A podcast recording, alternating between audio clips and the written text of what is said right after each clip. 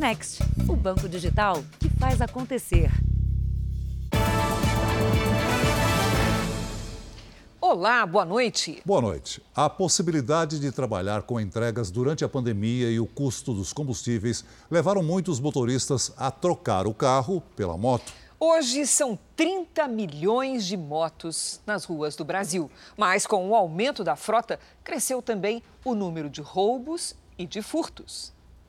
Custo de vida maior, mais motos nas ruas e avenidas, para locomoção ou a serviço, num tipo de trabalho que se multiplicou nos últimos dois anos.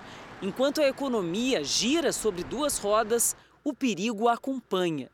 Esse rapaz chegava em casa na região do ABC Paulista quando foi abordado pelos criminosos. A vizinha viu tudo da sacada, sem poder fazer nada. O medo da gente hoje em dia, eu acho que nem é o bem material mais, né? É a vida. Eles estão matando por muito pouco. Esse outro rapaz também foi vítima. Ele tinha acabado de comprar a moto dos sonhos e ainda devia mais de 30 prestações. Cheiro de nova. Três meses que eu tinha comprado, por questão de segurança, o Jackson costumava tomar muito cuidado com a moto. Deixava no estacionamento ou nos locais que prestava serviço, como esse condomínio. Só que dessa vez não tinha vaga lá dentro e ele acabou colocando a moto ali, do outro lado da rua, a poucos metros de distância. Foram apenas duas horas. Os criminosos não se intimidaram com a quantidade de câmeras de segurança que tem na rua. A situação só não ficou pior porque a moto tinha seguro. Vai analisar, fazer busca para ver se consegue achar a moto. Aí quando eles acharem, se não achar, eles vão reembolsar o dinheiro da moto. Os furtos e roubos de moto aumentaram em vários estados. No Espírito Santo, a alta foi de 11% em janeiro em relação ao mesmo período do ano passado. Minas Gerais teve aumento de 9% e São Paulo registrou números ainda maiores. Os roubos cresceram mais de 30%, enquanto os furtos passaram de 60%. Com o aumento do e-commerce, as pessoas utilizando mais as motocicletas para se locomover, é, com o preço do combustível alto também, a tendência é que as pessoas tenham mais motos, procurem mais seguros. Para o consultor em segurança, é possível diminuir os riscos sem reagir. Você deve tentar ficar atento, atenta, a observar uma coisa um pouco mais longe. Eu vou parar, vou entrar no estacionamento, vou entrar num comércio, vou entrar num shopping. Agora, se você foi abordado, não reaja. Veja agora outros destaques do dia. Desemprego diminui, mas ainda atinge 12 milhões de brasileiros. Ministro do Supremo ordena bloqueio de aplicativo de mensagens em todo o país. Presidentes dos Estados Unidos e da China discutem a guerra na Ucrânia. Vladimir Putin faz evento em estádio lotado e diz que Rússia está unida. E a cirurgia rara que salvou a vida de dois bebês.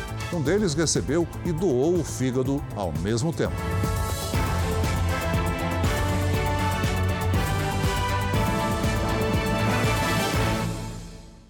Oferecimento: Beats, a conta digital em que você sempre ganha.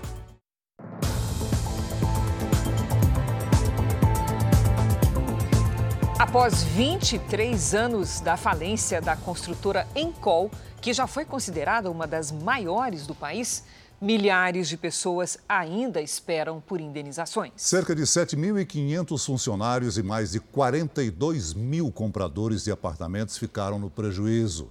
Tantos anos depois, muitos dos prejudicados até já morreram. Meu pai passou o tempo inteiro quando a Encol mandou ele embora comprando jornais para saber se a massa falida já estava pagando. Todos os dias ele comprava jornal de folha. Márcia se emociona porque o dinheiro que o pai deixou de receber afetou a vida de toda a família. Gente que foi ajudar ele e tudo, minha mãe mantendo a casa. Em São Paulo teve até simulação de bolo, quando ex-funcionários da construtora protestaram nos 23 anos de falência da Encol. O que eles alegam é que a massa falida tem hoje 185 milhões de reais nos cofres, mas enquanto isso, cerca de 15% dos ex-funcionários da Encol já faleceram sem receber. E os advogados envolvidos no caso embolsaram cerca de 140 milhões de reais nos últimos anos.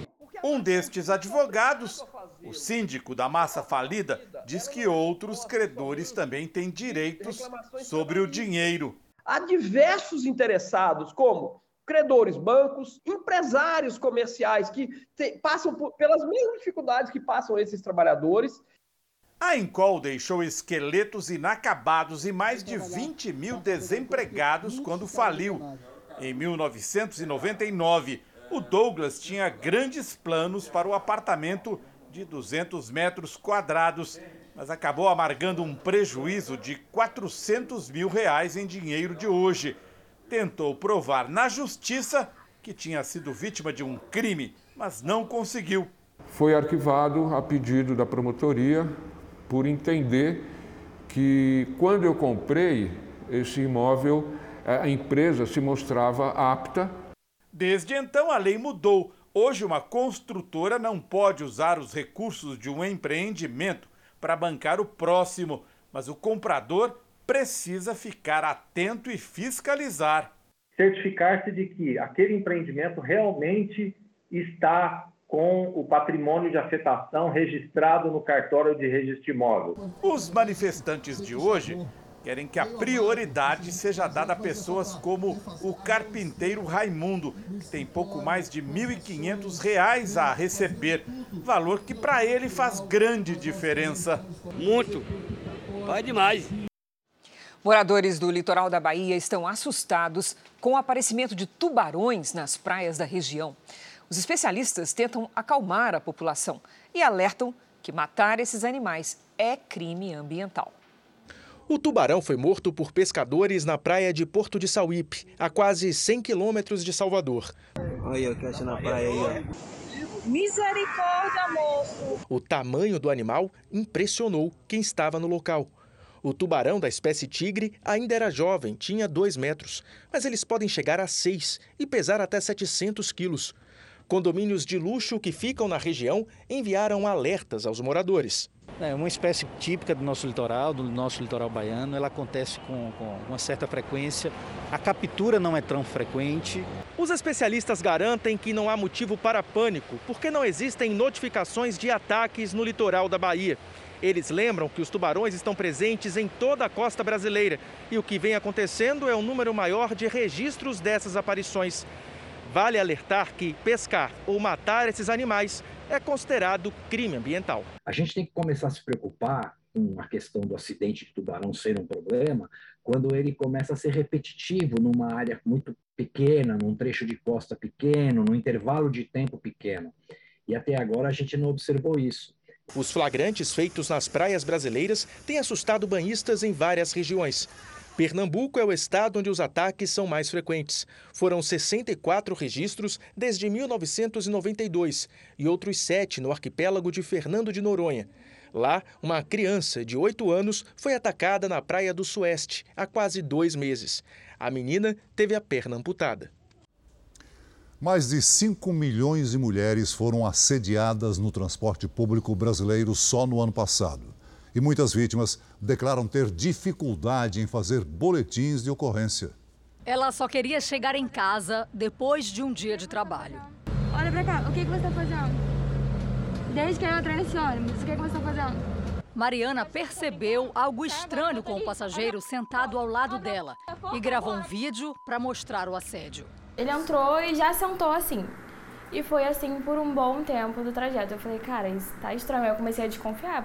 Assim como Mariana, no ano passado, 5 milhões e 500 mil mulheres foram assediadas em transportes públicos no Brasil. Você dá espaço para eles passarem atrás de você. Ao invés deles passarem virados, eles passam de frente, já na intenção. Já vivenciei algumas situações de, pessoa, de homens chegarem atrás e eu ficar super constrangida, não conseguir falar.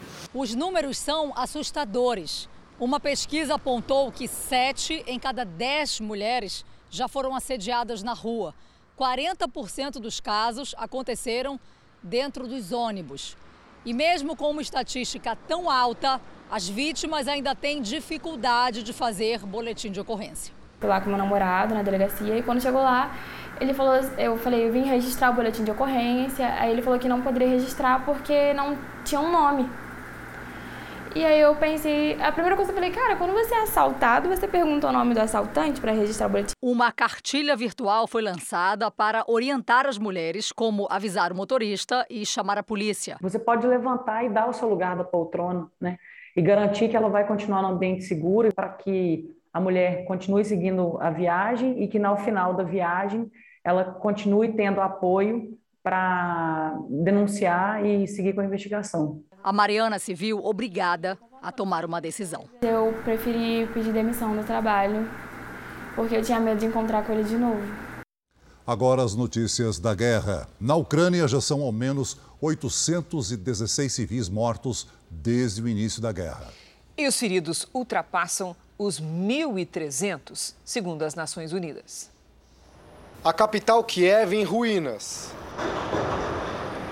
Com a cidade cercada e os bombardeios cada vez mais frequentes, moradores buscam nos destroços o que pode ser salvo. O prefeito da cidade é enfático: a guerra é contra os civis. Partes de um míssil atingiram um prédio residencial com 100 pessoas. Para se ter uma ideia do tamanho do ataque, basta olhar o buraco no chão. Um civil morreu. Desde o início da invasão russa, mais de 220 pessoas perderam a vida em Kiev. Entre elas, 60 civis e 4 crianças. Em Mariupol, a situação é ainda mais dramática. A cidade recebe até 100 bombardeios por dia. Hoje, o presidente Volodymyr Zelensky afirmou que 130 pessoas foram resgatadas de um teatro atingido pelas tropas russas. Centenas seguem desaparecidas. Em Kharkiv, um prédio universitário foi atingido, deixando uma vítima. Hoje, em Lviv, três explosões foram ouvidas próximas ao aeroporto. De acordo com as autoridades, uma fábrica de reparo de aviões foi bombardeada não há informações sobre vítimas. A apenas 60 quilômetros da fronteira com a Polônia, Lviv, na região oeste da Ucrânia, é a principal rota de saída dos refugiados. É também porta de entrada de ajuda humanitária e de armas enviadas pelos países do Ocidente. Justamente por estar numa região estratégica, a cidade se tornou alvo das forças de Vladimir Putin.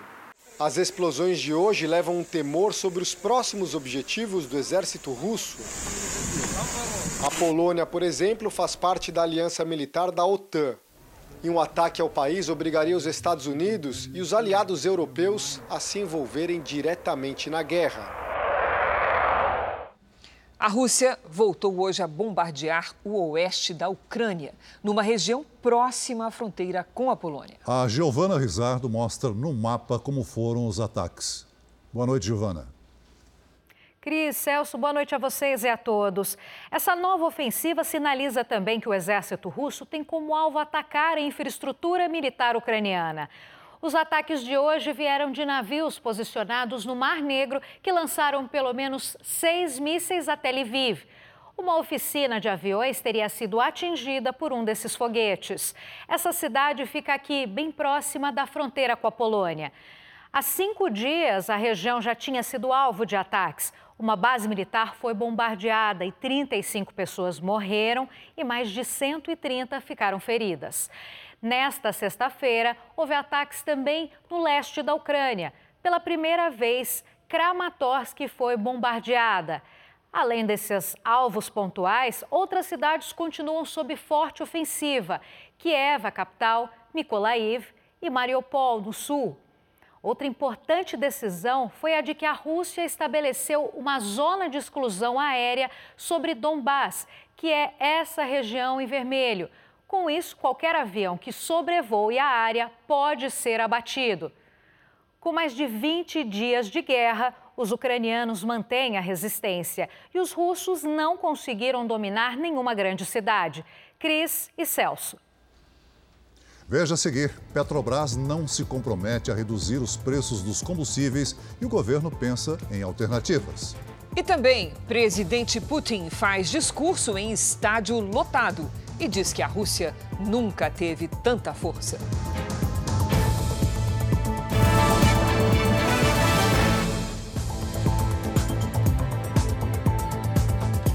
presidente Bolsonaro esteve hoje no Acre. Mais cedo, em Brasília, ele recebeu uma homenagem.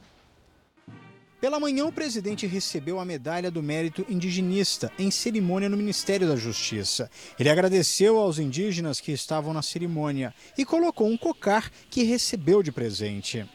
Me sinto muito feliz com este cocar graciosamente me ofertado. Somos exatamente iguais. O que nós sempre quisemos foi fazer com que vocês se sentissem exatamente como nós. O presidente chegou a Rio Branco, capital do Acre, no início da tarde.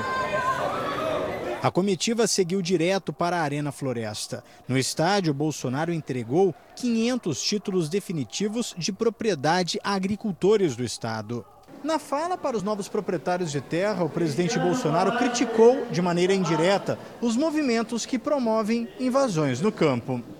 Esta ação, no dia de hoje, praticamente acaba com o conflito no campo.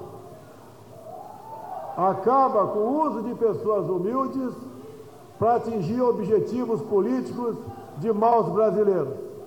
Jair Bolsonaro deve retornar a Brasília nesta noite. Em nota divulgada hoje, a Petrobras não se compromete a reduzir os preços dos combustíveis, mesmo após a queda no valor do barril de petróleo no exterior. O governo estuda novas formas de reduzir o impacto de futuros aumentos. A pressão para a redução nos preços dos combustíveis pela Petrobras veio de todos os lados. O presidente Jair Bolsonaro e os presidentes da Câmara e do Senado já cobraram a estatal para que repasse aos consumidores o recuo do preço do petróleo no mercado internacional. Na semana passada, o barril chegou a ser negociado a 130 dólares. Agora está na casa dos 100, mas nada mudou nos postos. A resposta da Petrobras veio em nota. Segundo a empresa, os aumentos foram provocados pela pandemia e, mais recentemente, pela guerra entre Ucrânia e a Rússia. A empresa diz estar atenta às mudanças de cotação do petróleo e do dólar, mas que não é possível antecipar sobre a manutenção ou reajuste de preços. O governo espera que o CAD Conselho Administrativo de Defesa Econômica fiscalize a Petrobras. Reuniões com setores de distribuição e postos estão previstas no Ministério de Minas e Energia. Eu conversei com o ministro Bento Albuquerque de Minas e Energia. Ele afirmou que o governo tem pronto uma política de subsídios para frear a alta no preço dos combustíveis. O ministro explicou que podem ser utilizados recursos públicos para baratear os valores no momento em que eles estiverem interferindo na atividade econômica. Caso a estratégia seja colocada em prática, a prioridade seria primeiro reduzir o valor do diesel, depois do gás de cozinha e, por último, da gasolina. O problema é o custo. Se o governo decidir colocar um real para reduzir o preço de cada litro de gasolina, óleo diesel ou botijão de gás, o custo mensal seria de 7 bilhões e meio de reais por mês, segundo a apuração do Jornal da Record. O subsídio já é dado em países como Portugal, Japão e Reino Unido. Veja a seguir. Desemprego cai no último trimestre e chega ao menor patamar desde 2016. E também o triplo transplante que durou mais de 16 horas e salvou a vida de dois bebês no Rio Grande do Sul.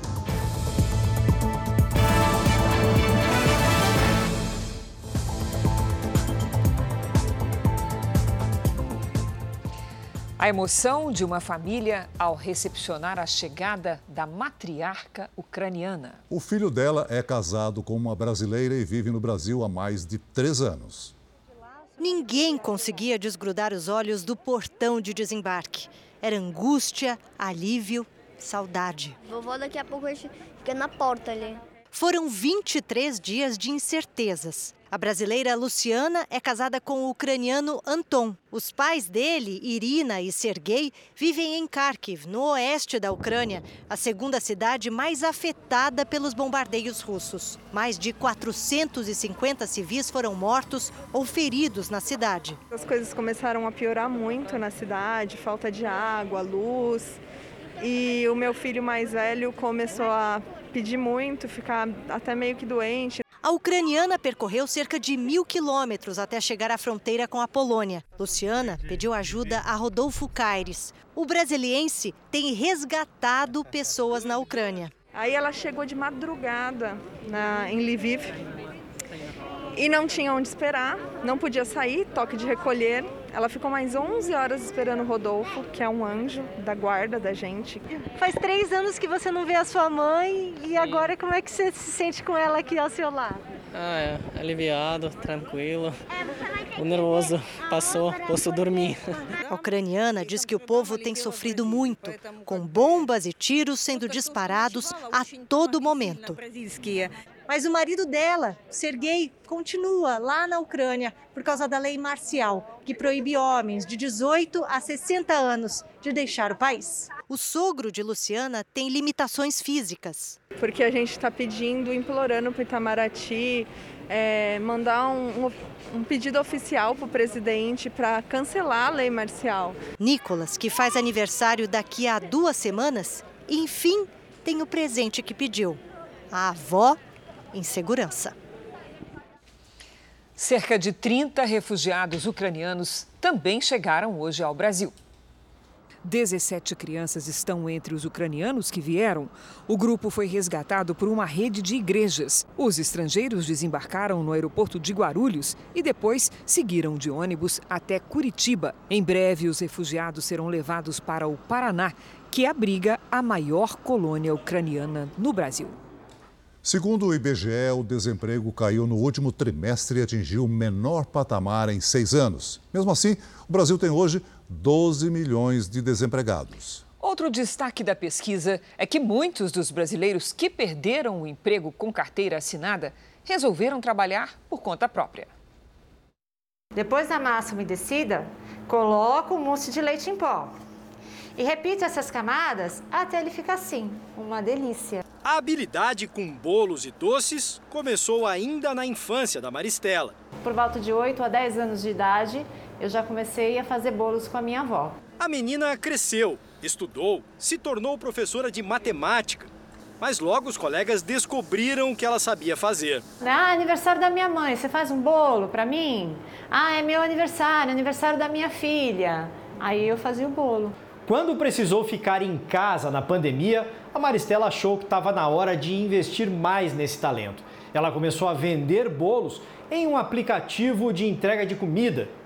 Logo, o número de pedidos disparou e a Maristela encontrou um novo caminho profissional. Virou chefe dela mesma e entrou em um grupo de brasileiros que nunca cresceu tanto o dos trabalhadores por conta própria. Na comparação com janeiro do ano passado, o número aumentou em quase 2 milhões e meio de pessoas. Essa busca de uma alternativa para voltar ao mercado foi importante para a redução do desemprego, que no trimestre encerrado em janeiro ficou em 11,2%, queda de quase um ponto percentual em relação ao trimestre anterior. O país ainda tem 12 milhões de pessoas desocupadas. O número de empregados com carteira assinada cresceu 2%, enquanto o aumento de vagas sem registro foi de 3,6%. Na recuperação do mercado de trabalho, a informalidade continua alta e a renda dos trabalhadores diminuiu. A gente tem uma situação ainda recorrente de trabalho precário, né? taxas elevadas de subutilização da força de trabalho, trabalhos sem carteira assinada e um grande número de trabalhadores atuando de forma é, informal, ou seja, o fenômeno do conta própria. Recomeçar é um alívio. O Jean conseguiu uma vaga de auxiliar de cozinha e voltou a fazer planos. Meu sonho é fazer gastronomia, é fazer um curso. E trabalhando aqui eu vou conseguir. Ele ajuda a Maristela, que passou de trabalhadora por conta própria a empregadora e quer fazer mais contratações. É um alívio para a gente, porque a gente faz com que a economia gire. A economia girando, o nosso país cresce. Todo mundo tem a ganhar com isso. O Jornal da Record faz uma pausa de 30 segundos. E na volta você vai ver a fruta que garantiu a sobrevivência das crianças perdidas na floresta amazônica. Os dois irmãos que foram salvos depois de quase um mês perdidos na floresta amazônica permanecem internados em Manaus. Eles contaram aos médicos que só conseguiram sobreviver por causa de um pequeno fruto que encontraram na floresta. Os irmãos Glauco e Gleison, de 7 e 9 anos, seguem internados no Hospital da Criança em Manaus. Eles têm recuperado peso desde que foram resgatados, mas ainda não podem comer alimentos sólidos por causa do quadro grave de desnutrição. O estado de saúde dos dois ainda é considerado delicado. Estão calmos, estão um pouco retraídos, lógico, porque estão no meio de pessoas estranhas, né? Mas a, a, situação dele em relação a ontem né, está estável e está se mantendo boa. Sorva ou sorvinha. Esse é o nome da fruta nativa da região amazônica que ajudou os irmãos a sobreviver na mata. Eles consumiram o fruto e beberam água da chuva para aguentar os 26 dias perdidos na floresta. Os irmãos se perderam na mata após sair para caçar passarinhos e só foram achados 26 dias depois em estado avançado de desnutrição por um lavrador estavam a mais de 35 quilômetros da aldeia onde vivem, no município de Manicoré, no Amazonas. No Brasil. Essa nutricionista explica que a sorva é uma fruta rica em carboidratos, fibras e proteínas, mas mesmo assim não é capaz de substituir a alimentação. A sorva, ele é rico desses nutrientes que fizeram essas crianças conseguirem sobreviver. Óbvio que não é uma qualidade nutricional como a gente viu as imagens das crianças, mas ele é um fruto bem atrativo. Um relatório do Instituto Amazon, divulgado hoje, aponta que o desmatamento na Amazônia foi o pior para o mês de fevereiro em 15 anos. Os dados indicam que o Brasil desmatou 303 quilômetros quadrados de floresta nativa na Amazônia em fevereiro. Essa área é praticamente do tamanho de Fortaleza, capital do Ceará, e corresponde a um aumento de 69% em relação a fevereiro do ano passado. Segundo o relatório, os estados onde a devastação foi maior são Mato Grosso e Pará. A Prefeitura de Porto Alegre anunciou hoje o fim da obrigatoriedade do uso de máscaras em locais fechados. A medida vem uma semana depois da liberação para locais abertos. A proteção ainda será obrigatória no transporte público e dentro dos hospitais. Porto Alegre é a sétima capital a flexibilizar o uso das máscaras. Os presidentes da China e dos Estados Unidos conversaram hoje por quase duas horas sobre a guerra na Ucrânia. Segundo a Casa Branca, Joe Biden alertou Xi Jinping para as consequências de uma eventual ajuda chinesa aos russos. O líder da China, por sua vez, criticou as sanções à Rússia e defendeu o diálogo em favor da paz. O momento é de expectativa e apreensão. Segundo um oficial dos Estados Unidos, a China teria sinalizado que pode enviar à Rússia ajuda militar e financeira. A Casa Branca vê o possível apoio de Pequim a Moscou com preocupação. A videoconferência entre os presidentes dos Estados Unidos e da China durou quase duas horas. Segundo a Casa Branca, o governo americano avisou que o apoio de Pequim a Moscou traria sérias consequências. Foi a primeira conversa entre os dois líderes desde o início da invasão à Ucrânia. Já o presidente Xi Jinping reforçou que Moscou e Kiev devem resolver a situação com base no diálogo. Afirmou que os países que integram a OTAN, a Aliança Militar do Ocidente, deveriam discutir com a Rússia uma solução para encerrar a guerra. De acordo com Pequim, o confronto não é do interesse de ninguém e a comunidade internacional quer paz e segurança. O presidente chinês disse a Biden que as sanções econômicas contra Moscou podem prejudicar a economia mundial. Os presidentes da Rússia, Vladimir Putin, e da França, Emmanuel Macron, também conversaram sobre o conflito. Putin disse ao francês que a Ucrânia estaria cometendo crimes de guerra contra as forças militares russas. E em uma aparente demonstração de força, o líder russo reuniu milhares de pessoas num estádio de Moscou. Um estádio lotado. O local, que já foi palco de uma final de Copa do Mundo, recebeu pelo menos 100 mil apoiadores do presidente Putin. Quem não conseguiu entrar acompanhou tudo por um telão do lado de fora. O evento foi a celebração do aniversário da anexação da Crimeia. A região era parte da Ucrânia e foi ocupada pelos russos há oito anos. Putin elogiou os jovens que estão lutando na invasão à Ucrânia, no que ele chamou de Operação Especial Militar. Ele disse que não viu o país unido assim há muito tempo. Mas o final do discurso foi interrompido. A televisão estatal cortou para imagens gravadas de um show.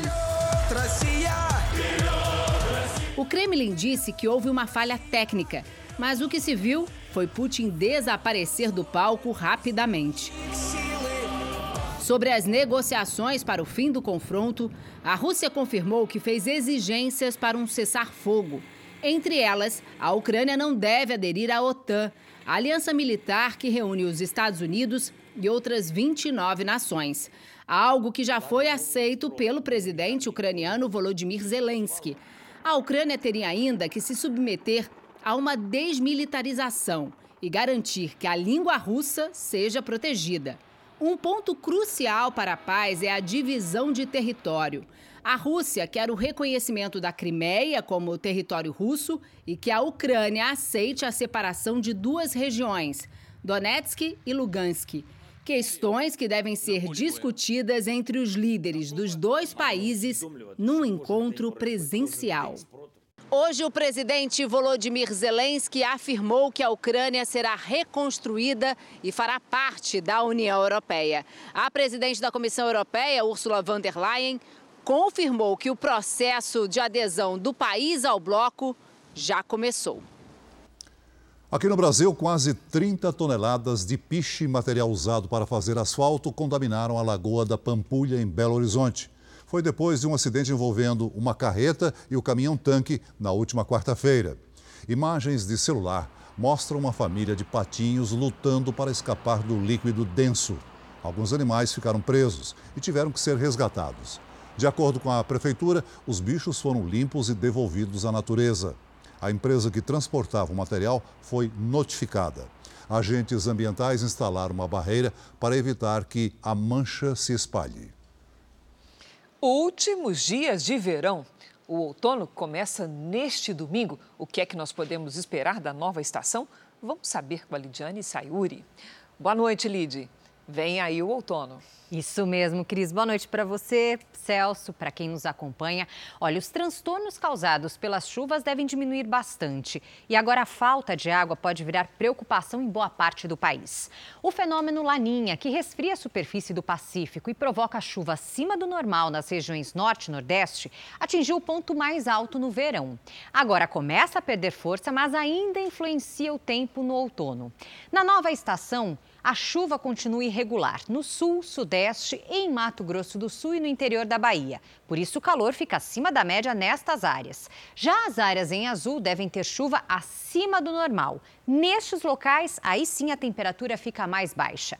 Tem mudança no tempo no sudeste neste fim de semana. Uma frente fria provoca temporais em São Paulo a partir de sábado à noite.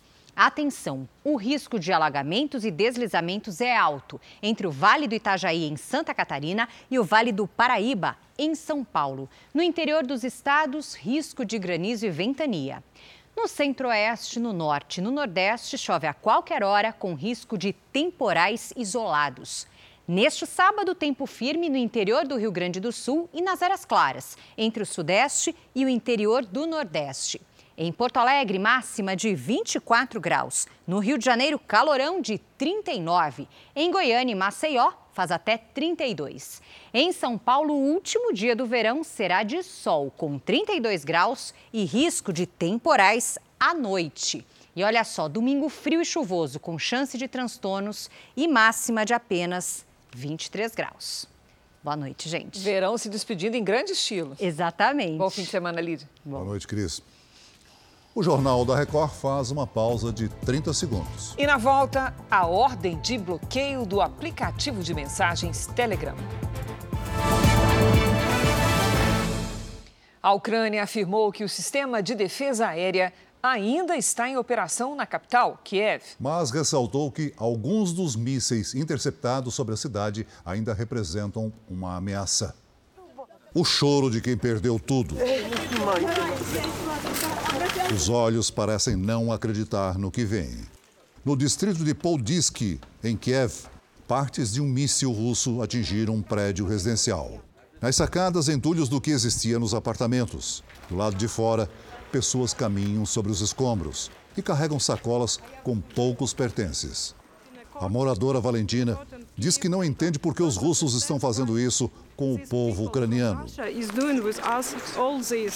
Do lado de dentro, destruição total. A professora Ludmila, que também morava no prédio, afirma que não acredita no que está vendo e não sabe o que vai fazer agora. No ataque, uma pessoa morreu. Com as casas destruídas e perigo de novos bombardeios, cidadãos de Kiev têm se abrigado em estações do metrô. Entre eles, Veniamin, de 15 anos, que está no local há 10 dias com os pais. O jovem descreve a situação como confusa e inesperada. Essa mulher está na estação há duas semanas e diz que está assustada por viver num local subterrâneo, mesmo com frequente vigilância. A cidade de Lviv, na Ucrânia, teve hoje um protesto contra a morte de crianças durante a guerra. Em uma praça central, os manifestantes usaram carrinhos de bebê para representar as crianças que morreram. Autoridades ucranianas afirmam que 109 menores de 18 anos foram vítimas do conflito. Além disso, outras 130 ficaram feridas. De volta ao Brasil, a Assembleia Legislativa de São Paulo decidiu abrir um processo de cassação do deputado Arthur Duval, conhecido como Mamãe Falei. O parlamentar pode perder o cargo por causa de comentários desrespeitosos às mulheres ucranianas vítimas da guerra. Em uma reunião na manhã de hoje, o Conselho de Ética da Assembleia Legislativa de São Paulo aceitou por unanimidade as 21 representações que pedem a cassação do mandato de Arthur Duval por quebra de decoro parlamentar. Os pedidos se baseiam em áudios que o deputado trata as mulheres ucranianas de forma considerada grosseira e desrespeitosa. Elas olham, cara, elas olham e vou te dizer, são fáceis porque elas são pobres. Ele falou ainda no mandato de deputado estadual. Então ele é responsável porque foi um homem público. A defesa do deputado argumentou que o processo se baseia em um áudio privado, vazado ilegalmente, e que, segundo a Constituição, não pode ser usado como prova. Essa gravação se deu enquanto o deputado representado estava licenciado do cargo. A partir de agora, o relator do processo tem um prazo de até 15 dias para apresentar um parecer com as punições, que podem ir desde uma advertência, suspensão ou até a cassação do mandato. Arthur Duval, que foi eleito pelo Podemos, deixou o partido após o constrangimento causado pelos áudios vazados. Se o Conselho definir por suspender ou caçar o parlamentar, a palavra final será dada pelo plenário da Casa. Para o líder dos republicanos, o primeiro partido a pedir abertura de processo, não há dúvida de que houve quebra no decoro parlamentar. As expectativas, pelo que eu entendo, são boas para a cassação. Por quê?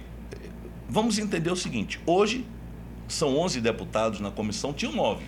Os nove acataram o pedido. Significa dizer que os nove têm o um entendimento que ele tem que responder sim. O ex-governador de São Paulo, Geraldo Alckmin, confirmou hoje que vai se filiar ao PSB. O anúncio foi por uma rede social. Alckmin, que foi um dos fundadores do PSDB e permaneceu no partido por mais de 30 anos, escreveu que o tempo de mudança chegou. A filiação do ex-governador ao Partido Socialista Brasileiro deve ser formalizada na próxima semana. O ministro Alexandre de Moraes, do Supremo Tribunal Federal, determinou o bloqueio do aplicativo de mensagens Telegram em todo o Brasil, sob pena de multa diária de 500 mil reais. A decisão do ministro Alexandre de Moraes atendeu a um pedido da Polícia Federal.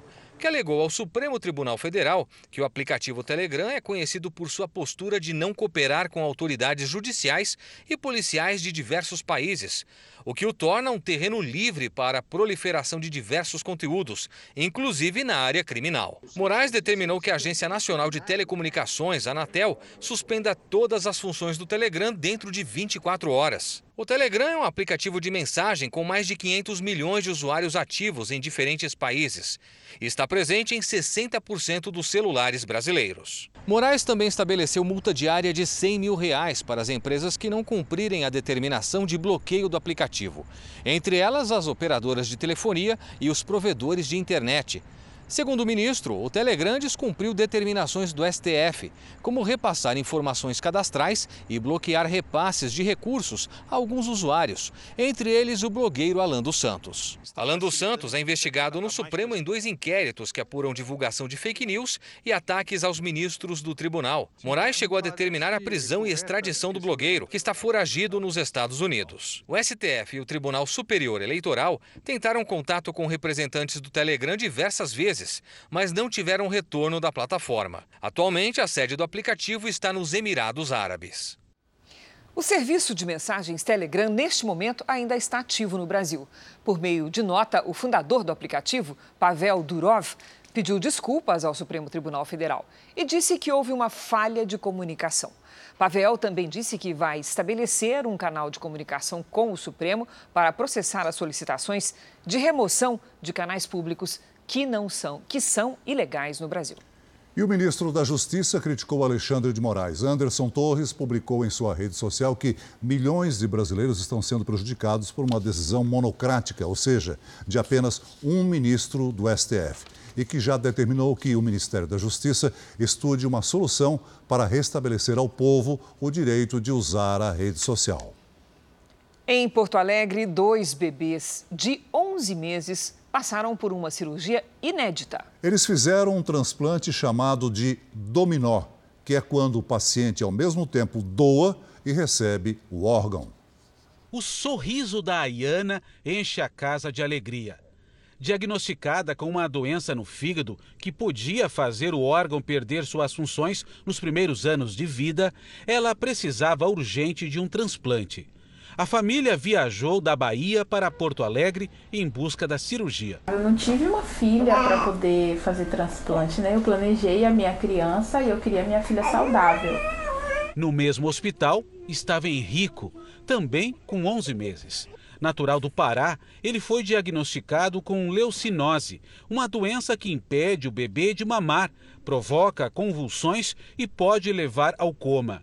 A descoberta foi feita pelo teste do pezinho. Se não fosse o transplante, né, ele ia ter que passar o resto da vida tendo que é, ter uma dieta regrada. Né? Os destinos das duas crianças se cruzaram em janeiro aqui no Hospital de Clínicas de Porto Alegre. A instituição é referência no tratamento infantil de doenças que atacam o fígado.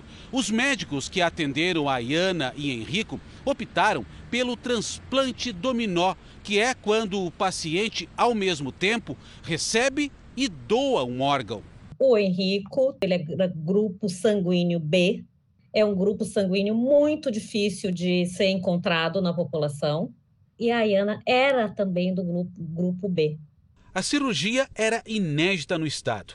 Foi assim: um tio do Henrico doou parte do fígado para o sobrinho. Já o Henrico doou o fígado dele para a Ayana. O órgão que não funcionava para ele acabou sendo a salvação da menina. O procedimento durou 16 horas e contou com a colaboração de mais de 10 médicos. As crianças vão permanecer no Rio Grande do Sul até o final do ano para acompanhamento pós-cirúrgico. Elas estão se recuperando bem e as famílias ficaram cada vez mais próximas. A gente dividiu o quarto depois no hospital. E ela agora mora do meu lado, que a gente mora no apartamento do lado, porque a gente virou muito amigo. É amizade real, real. Agora eles fazem é, parte da minha família. Verdade. Veja agora os destaques do próximo Domingo Espetacular. As lembranças de Marília Mendonça. Pela primeira vez, a mãe da cantora mostra o quarto da filha. É, aqui é um lugarzinho difícil, que aqui é o cantinho dela, né? As roupas que ela usava nos shows Essa é do dia do acidente? Essa é. A coleção de óculos que virou marca registrada e a mensagem de áudio deixada por Marília, que parecia prever o pior. Roberto Cabrini em Kiev. Ele entra num prédio logo depois do lugar ser bombardeado pelos russos e encontra os moradores que resistem e ainda vivem no edifício. As pessoas sempre muito assustadas, indignadas, inconformadas. O caso dos bebês amarrados. O depoimento da primeira professora a denunciar maus tratos na escola. Eu vi por diversas vezes as crianças amarradas. E o desabafo da mãe que perdeu uma filha que estudava no local. Isso aí vem de anos. A entrevista inédita de Tim Maia, que passou quase 30 anos guardada. O Enar me deu cinco calças, centropeia. Olha só. O cantor fez um desabafo sobre uma das personalidades mais importantes do Brasil. O cara me devendo uma grana legal, porque ele nunca pagou nada. Revelações que prometem dar o que falar. É no Domingo Espetacular. Depois da Hora do Faro. O Jornal da Record faz uma pausa de 30 segundos. E na sequência você vai ver a contagem regressiva para a estreia da superprodução Reis e as escavações numa região importante para o povo israelita. Um jovem está desaparecido depois de cair em um bueiro em Ferraz de Vasconcelos, na região metropolitana de São Paulo. Jonatas Rodrigues estava a caminho de um projeto educacional quando sumiu. Foi durante a tempestade que atingiu a Grande São Paulo na quarta-feira. As buscas serão retomadas amanhã. Na próxima terça-feira estreia a nova superprodução da Record TV. A série Reis vai reproduzir os primeiros tempos do povo de Israel na região de Siló. Escavações buscam vestígios do que era considerado a capital espiritual dos israelitas. Pela rota conhecida como Caminho dos Patriarcas, na região da Cisjordânia, chegamos ao local histórico, palco de acontecimentos importantes para o povo israelita há mais de 3 mil anos. Naquela época, a nação estava dividida em 12 tribos e todas eram lideradas por Josué. Depois de 40 anos no deserto, o povo encontra Siló, cidade na região da antiga terra de Canaã, a terra prometida. Nesse local, Josué dividiu a terra de Canaã, entregou um território para cada uma das 12 tribos de Israel, ao norte, ao sul, ao leste, oeste, homens, mulheres, as famílias inteiras se estabeleceram, mas pelo menos três vezes por ano, nas festividades, todos vinham até aqui para a capital espiritual do povo. Uma provável explicação para a escolha de Siló para ser o local do tabernáculo seria a sua posição central em relação às demais tribos. Nesta posição geográfica, Siló seria o lugar ideal para que todos pudessem se dirigir durante as festas religiosas que os israelitas tinham ano após ano. Hoje, Siló é um território onde os arqueólogos e os pesquisadores seguem em busca de descobertas, como nos explica essa especialista. Estamos parados agora Estamos parados aqui nas colinas das escavações arqueológicas do que pensamos ser Siló da Bíblia. Pensamos Siló da Bíblia. E lá embaixo, imagina-se que ficava o tabernáculo. Que estuvo o tabernáculo. A palavra Siló deriva de um termo em hebraico que significa descansar. E foi em Siló que justamente os israelitas encontraram descanso depois de peregrinar pelo deserto.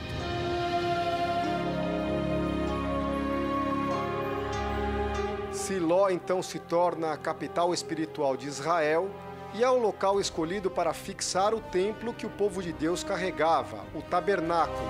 A importância do santuário em Siló era maior do que simplesmente um símbolo, era a permanente presença de Deus em meio ao povo escolhido. E é nesse lugar que todo o povo testemunha uma surpreendente prova de fé. Sim. É a história de Ana que vai ser retratada na superprodução da Record TV, a série Reis. Por que, que você precisa fazer isso? Para você ficar ciente. São os meus filhos. que vão carregar o nome do meu marido. Então, Ana é uma mulher de muita fé. É, Israel está passando por um momento de muita instabilidade espiritual. É, as pessoas estão muito decepcionadas, só que Ana e Eucana não se deixam influenciar por isso. Também é uma fase que Penina atormenta muito Ana, mas as maiores angústias de Ana também levarão ela à sua maior conquista. Ana toma uma atitude que chama a atenção de todos, principalmente de Deus. A cena que a gente consegue imaginar é de uma mulher desesperada, cheia de angústia, mas que nunca perdeu a fé em Deus. Ana, estéril, foi até o tabernáculo para implorar por um milagre. Esse é o local exato onde há mais de 3 mil anos Ana fez o pedido. Acreditamos que ela veio aqui ao tabernáculo e aqui começou a orar. E Eli viu que ela estava movendo os lábios e movendo o corpo e pensou que ela estava embriagada. Chegou perto e perguntou: Ana, você está bêbada? E ela respondeu: Não estou bêbada, estou orando. Uma atitude de coragem, a bravura de uma mulher que ajudará a transformar a história do povo de Israel. Emoções que vão estar presentes na série Reis, A Decepção, que estreia no dia 22, às 9 da noite, na Record TV. Neste domingo, às 11 da noite, não perca o especial Antes de Reis, a Era dos Juízes. É logo depois do Domingo Espetacular. O Jornal da Record de hoje termina aqui. Novas informações sobre a guerra na Ucrânia na edição da meia-noite e meia do Jornal da Record e também no Fala Brasil. Fique agora com a Bíblia. Episódio de hoje: Uma nova Raabe. Boa noite e até amanhã. Boa noite, bom fim de semana.